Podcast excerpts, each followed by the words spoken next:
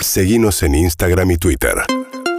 Arroba Urbana Play FM. Este gran sector al que le intentó hablarle eh, Victoria Tolosa Paz cuando decía esto, porque enseguida vamos a charlar sobre este tema la candidata del Frente de Todos, hablando en un programa también que se pone por YouTube, en el que Sí, hablaba... nos están mirando, que están desesperados porque están hartos de los aforos. Están desesperados, Están hartos, sí. quieren bailar, ¿viste? Y no bueno, sé. bailar y también Eh, quieren- quieren- quieren coger también. La gente quiere coger. La gente quiere Es coger. así, Victoria, ¿Cuándo se va a volver a coger Sí, este por favor, no coge nadie es tremendo porque el peronismo, el peronismo siempre se garchó, perdón, sí. porque nosotros realmente vinimos para hacer este, posible la felicidad de un pueblo y la grandeza de una patria. Claro. Y no hay felicidad de un pueblo sin garchar, perdón. Yo, Y sí, no, la verdad que está bien. O sea, La ¿viste? verdad que sí. Bien, que- vamos a charlar con Mario Pecheni. Mario es doctor en ciencias políticas, profesor de la UBA, investigador del CONICET y es que coordinó un libro de, en el 2008 que se llamó Todo sexo es político. Siempre trabaja el tema de política y sexualidad. ¿Cómo andas, Mario?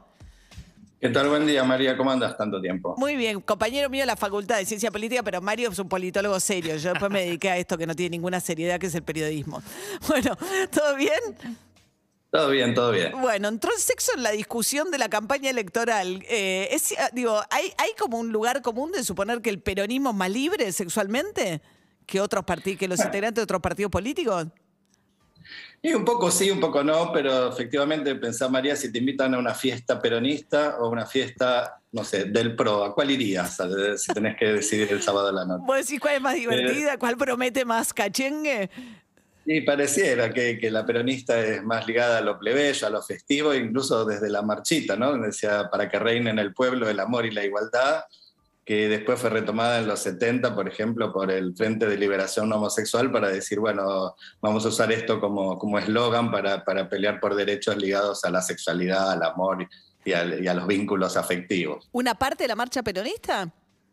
Sí, para que reine en el pueblo el amor y la igualdad. Perdón que cante a esta hora No, de la no, mañana. está muy bien, está muy bien. Familia de músicos, además, la tuya, así que estás autorizado. Escucha. Y de no hasta peronistas, ahora, ¿eh? digamos. Cantó muy bien hasta ahora, porque Ah, bueno. la garganta hasta ahora. La madre de Mario daba gran maestra de, de canto. Bueno, entonces decís que hay algo de lo que Victoria Tolosa Paz enuncia que está dentro de la, tradi- o sea, de la tradición política. Y bueno, por lo pronto la idea de tratar de vincular con temas de la vida cotidiana, ¿no? Y después de un año tan largo de, de- de cuarentena, donde entre otras cosas eh, los problemas tenían que ver con poder, entre otras cosas, tener relaciones sexuales para quienes no convivían con, con una pareja sexual. eh, fue todo un tema, de hecho, ¿se acuerdan? Hace un año eh, Holanda había establecido medidas para poder eh, hacer burbujas sexuales, no burbujas de champán, sino poder tener alguna satisfacción en el medio de la pandemia. Y creo que, bueno, si bien no, no, no, no sé si amerita que, que- que sea el tema prioritario de la campaña electoral hacer esta discusión, es verdad que hay que pensar, eh, bueno, vamos a salir de esta pandemia, de, este, de estas medidas de aislamiento y, entre otras cosas, volverá la fiesta, volverá también la... la- ya está volviendo, me parece, ¿no? Pero eh, más allá del término, que creo que, que eso fue un poco lo que eh, incentivó a que tanto, tanta gente esté hablando de eso, eh, me parece que bueno, que sí, que efectivamente es poder poner un horizonte, eh, no en, un- en términos tan solemnes, sino decir, bueno, vamos a salir de esto y vamos a volver, volver, entre otras cosas, sobre todo creo que ahí estaban discutiendo de los chicos, los adolescentes, los jóvenes, a tener una vida feliz, ¿no? Ujú. Está pasando, ¿no? En Europa, no sé si eh, como que hay una idea de que la vuelta a cierta normalidad viene de la mano de querer gozar, o sea, de como una explosión de ciertos, qué sé yo, ciertas cosas que se puedan disfrutar.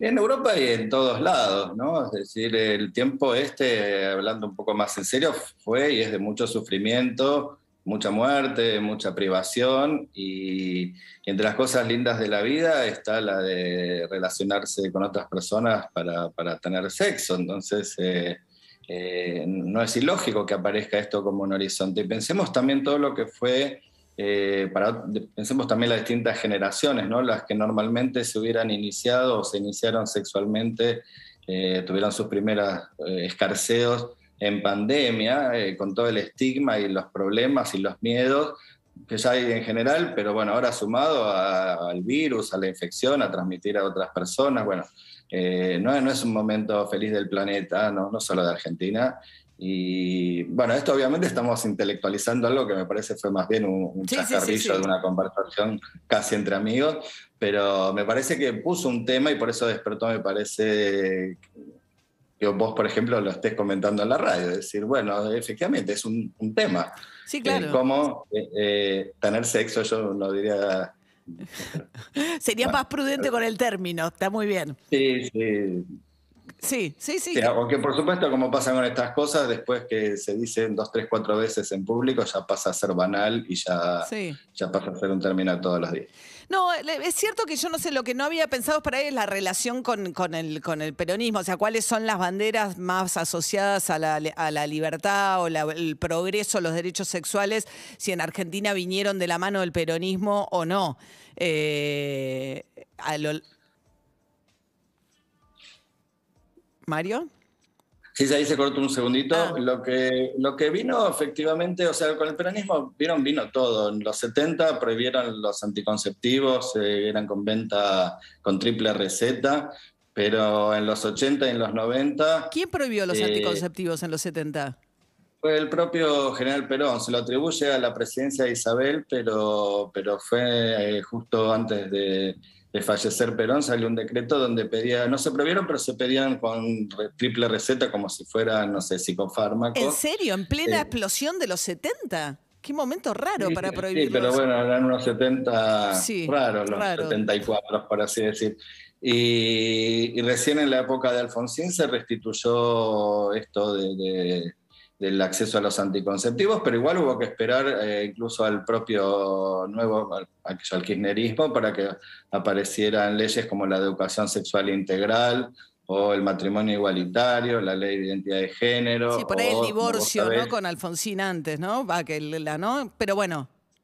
No, no, pero déjame hablar del aborto, vos preguntaste por el peronismo, Sí. bueno, todas estas leyes salieron en, en- en estos gobiernos eh, que, que hicieron, hicieron la vida de las personas más fácil.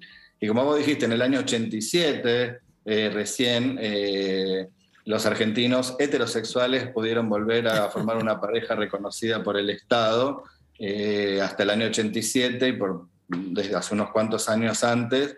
las personas que se separaban no podían volver Claro. a casarse. Ahora es un sinsentido, uno lo Total. piensa eh, como una locura. Pero si ponemos un poco lo que fue en esa época también, recordemos al querido Raúl Alfonsín, que eh, estaba, por lo que yo entiendo, no quiero opinar a ciencia cierta, pero por lo que entiendo estaba separado y sin embargo públicamente aparecía con su antigua eh, esposa porque, eh, bueno, había que guardar ciertas formas como un Mm. presidente o un candidato Tenía que eh, estar a casado. divorciado. Sí, claro. Y hoy parece también una ridiculez, pero bueno, Alfonsín no sé si alguna vez eh, blanqueó, digamos, eh, Claro. esa relación con Sí. su nueva pareja. ¿no? Había un tema que tenía que ser casado y católico, ¿no? Estamos charlando con Mario Pecheni, que eh, coordinó un libro que se llama Todo Sexo es Político. Está ha trabajado mucho sobre política y sexualidad, es pol- es politólogo.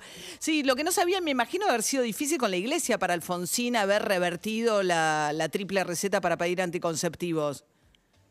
Bueno, la iglesia le, le- sistemáticamente, la iglesia católica se opuso a todos estos ah, reconocimientos de derechos, e incluso algunos de avanzada, como fue el matrimonio igualitario, que permitió el casamiento entre varones o entre mujeres, pero también algo como, repito, como fue el divorcio en el año 87, donde por supuesto las parejas en Argentina se separaban y volvían a juntar eh, desde siempre, es decir, no era una práctica extraña y, Ujú. y, digamos, marginal, y sin embargo la iglesia ah, llegó a hablar de hijos huérfanos de padres vivos.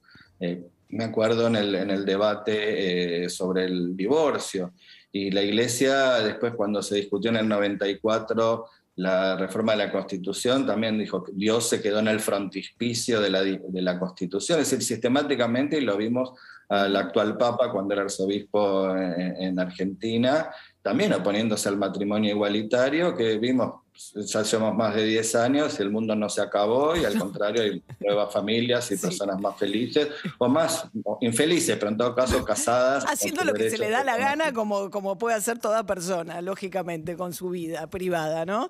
Este, bueno, Mario Pecheni, doctor en ciencia política. Un gusto verte, Mario. Bueno, un gusto María. Y después por una sola cosa de, de las izquierdas, hay una frase muy linda Ah, de una dale. revolucionaria de, de hace más de un siglo, que es Emma Goldman, que decía, si no puedo bailar, no me interesa tu revolución. Y esa frase creo que sintetiza un poco, ¿no? ¿Qué política vale la pena si no es para que podamos ser felices como nos sale en la vida, por ejemplo, bailando, para decirlo más finamente que la candidata a diputada? ¿Ves? Después nos acusan a los de izquierda de que no tenemos Pero eso, eso iba pero decir. tiramos esa frase. No, pero eso iba a decir, una, una fiesta de izquierda, ¿qué onda? Si tenés que elegir la fiesta de la izquierda, ¿qué Hay promete? pan relleno y vino. No sabemos bien qué promete la fiesta de la izquierda, ¿no? Yo voy, yo voy. ¿Vos vas? No sabemos. Mario promete. Bueno, algo habrá, habrá- tentador. habrá que ir, María. Habrá que ir a pro- Vengan, vengan que hay mucho pan relleno. Aparte va Habrá- como pesado, por eso no sí, cogemos. Hacemos la, la investigación. Hacemos la investigación empírica. Gracias, Mario. Un beso. Un beso grande. Chau, chau. 7 y 46 de la mañana. Una mañana calurosa en la ciudad de Buenos Aires.